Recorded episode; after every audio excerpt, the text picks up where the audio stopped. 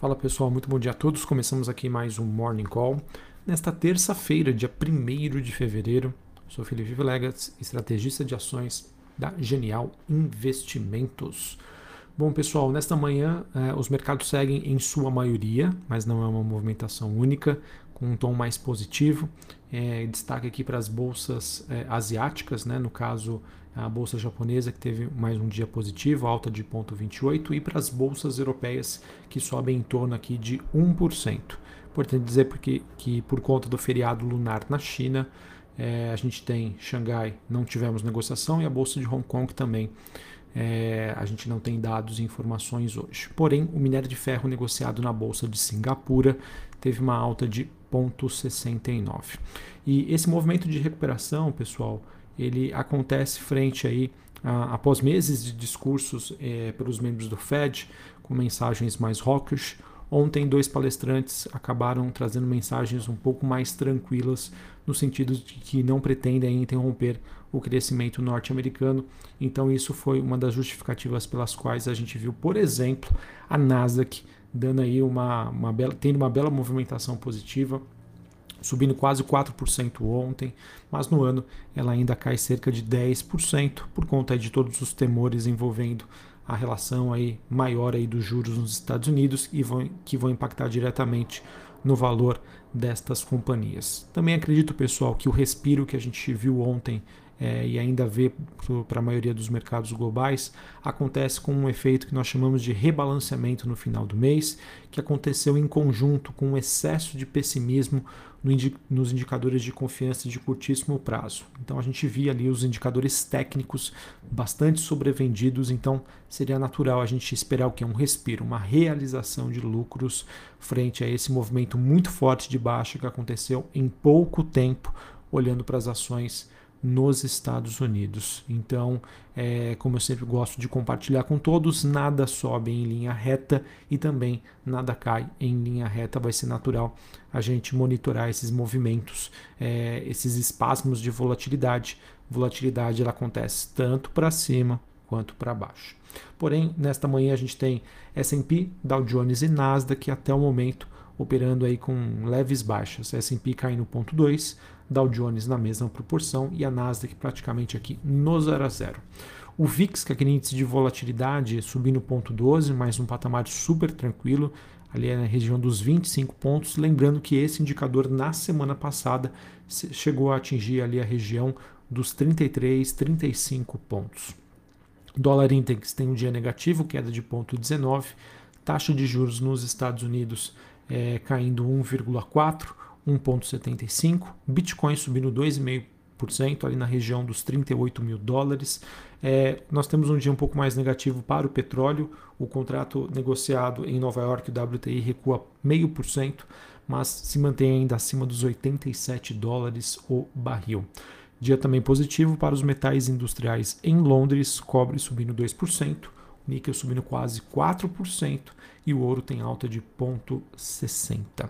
Assim, pessoal, é, não acredito que a gente é, esteja passando aí por mudanças significativas. É um pouco mais do mesmo, em que a gente tem como de pano de fundo ainda situação delicada na China, sobre perspectivas de crescimento econômico, processo de subida de juros nos Estados Unidos e redução do balanço do Fed, muito importante a gente acompanhar como vai se dar esse movimento. E nós já tivemos aqui informações sobre as condições financeiras globais e nos Estados Unidos em especial, que já começam a apresentar os primeiros sinais de aperto, o que deve ser, sem sombra de dúvida, um vetor de, de atenção.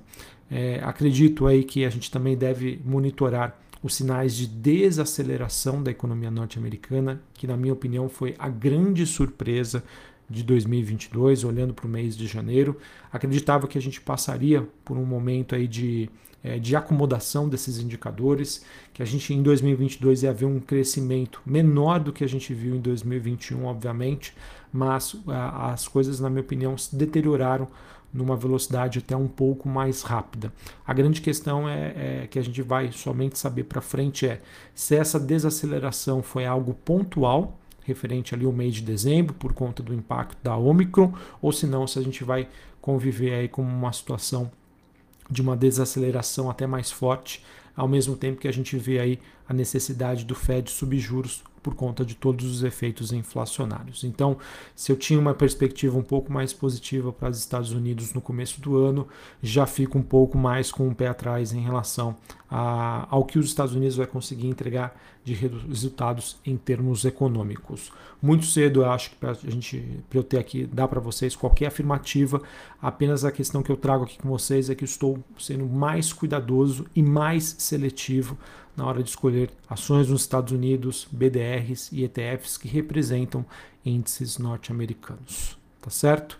É, em relação à temporada de balanços, das 172 empresas que reportaram lucros do S&P 500, 78,5 superaram as expectativas, mas vejam, né, que mesmo com a supera, quase a maioria das empresas apresentando resultados acima do esperado, a gente isso não foi o suficiente aí para amenizar as quedas que as bolsas americanas passaram é, vem passando aí durante o mês de janeiro e isso é o que me chamou mais atenção, tá? Quando os dados de hoje né, não surtiram efeitos ou não foram suficientes para que o mercado voltasse aí comprar com, com famo, aquela famosa frase, né, o famoso buy the dip.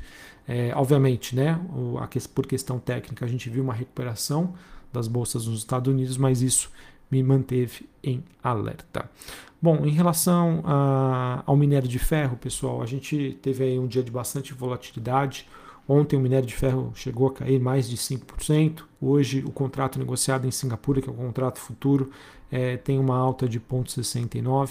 Mas é importante dizer que dois fatores vêm influenciando o minério de ferro no curto prazo. O primeiro deles é que a Comissão Nacional de Desenvolvimento e Reforma na China disse na última sexta-feira que vai reprimir especulações em torno do minério de ferro. E também a gente teve, a gente está passando agora, com, no caso, né, os mercados na China fechados por conta de uma semana aí pro feriado do ano novo lunar, então isso acaba trazendo um pouco mais de dificuldade do mercado precificar aí o valor justo em relação ao minério de ferro. Tá? É, a gente entende né, que o governo chinês vem salvando né, as incorporadoras, fazendo várias medidas para trazer estímulo econômico é, e que isso obviamente melhora as perspectivas em relação à precificação do minério de ferro, mas apesar da volatilidade, ainda acredito né, que existe um potencial de recuperação, pois ainda acredito aí numa recuperação em 2022 para a economia chinesa. Bom, falando agora sobre o Brasil, os ativos locais, né, as ações brasileiras seguem aí sua é, jornada de recuperação. Bolsa brasileira, depois de ser considerada uma das piores bolsas para 2021, surpreendendo aí a maioria dos investidores, teve um mês muito positivo, com uma alta de quase 7% para o Ibovespa, levando em consideração que esse movimento é, foi é, muito ajudado aí pelo fluxo de investidor estrangeiro, é, quase 30 bilhões de reais somente em, no mês de janeiro.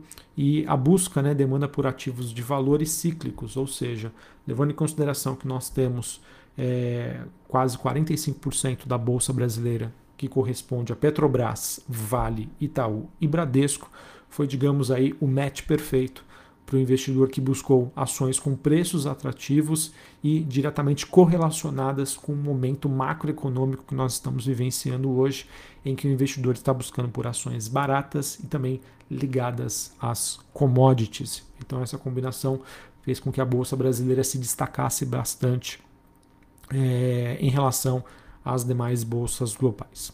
Falando em Brasil, segue no radar dos investidores a indefinição sobre o formato e o conteúdo ainda da PEC dos combustíveis, que deve ser apresentada aí durante a abertura dos trabalhos legislativos em conjunto aí pelos presidentes dos três poderes.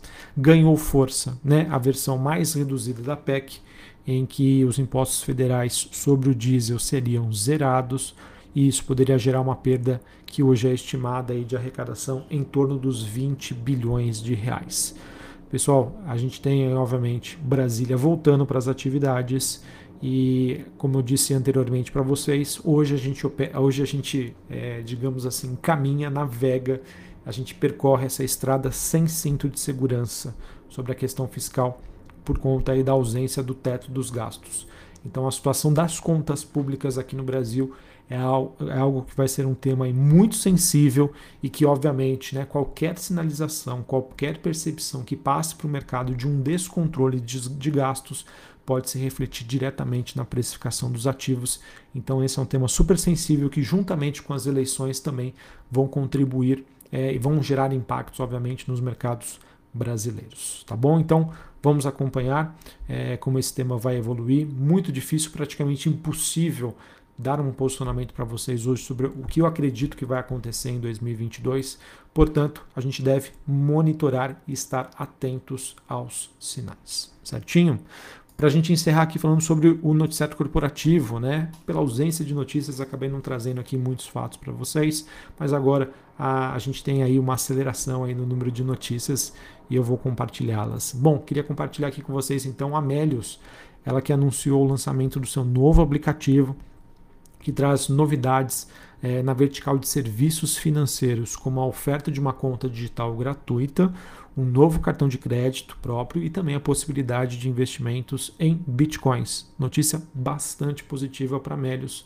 É, se no caso né, o, o, mundo né, continuar nesse modus operantes de reajustes e isso for é, é, trazer uma influência positiva principalmente para a Nasdaq, acredito que Melios aí pode se destacar no mercado hoje por conta dessa notícia. Mas, obviamente, tudo depende também da questão macroeconômica.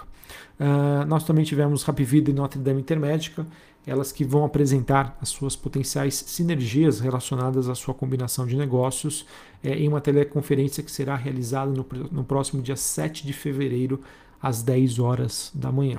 Então, se você é acionista de ambas ou de uma das companhias, fique atento.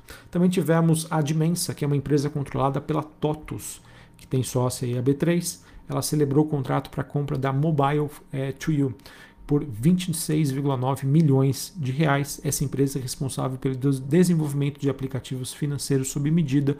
Notícia também positiva para a TOTUS.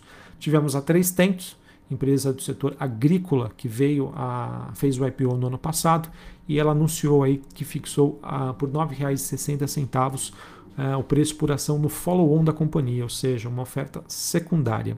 Com base aí nos preços de fechamento, a 9,80, ficou estabelecido então um aumento de capital social no valor de 4,8 milhões de reais, notícia que visa aí dar maior liquidez para a companhia. A Vale divulgou que vai é, trazer a mercado né, um relatório de produção e vendas do quarto TRI de 2021 no próximo dia 10 de fevereiro, após o fechamento do mercado, e a divulgação do seu balanço do quarto TRI do ano passado vai ser divulgado no dia 24 de fevereiro. Mineradora então que vai realizar uma teleconferência no próximo dia 25. Por fim, a Via Varejo disse que acertou a transferência de 200 milhões de reais em um crédito ICMS.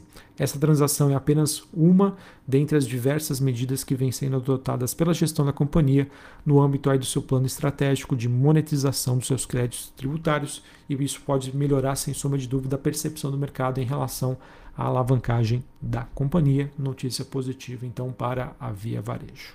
Beleza? Bom, pessoal, por enquanto a gente segue aí num clima mais animado, mais otimista, o que isso obviamente pode ser positivo para as ações brasileiras. A gente teve ali os primeiros cavalos, né, que são as empresas blue chips, as empresas ligadas a commodities, as empresas de valor, mas obviamente se esse movimento positivo continuar, o mercado pode buscar aí as suas segundas derivadas, que seriam as ações de menor capitalização e ações aí que sofreram muito no ano passado. Então vamos ficar atentos, muito cedo para a gente, é, obviamente, trazer que ah, agora as coisas melhoraram de vez, agora é só festa, vamos ir às compras.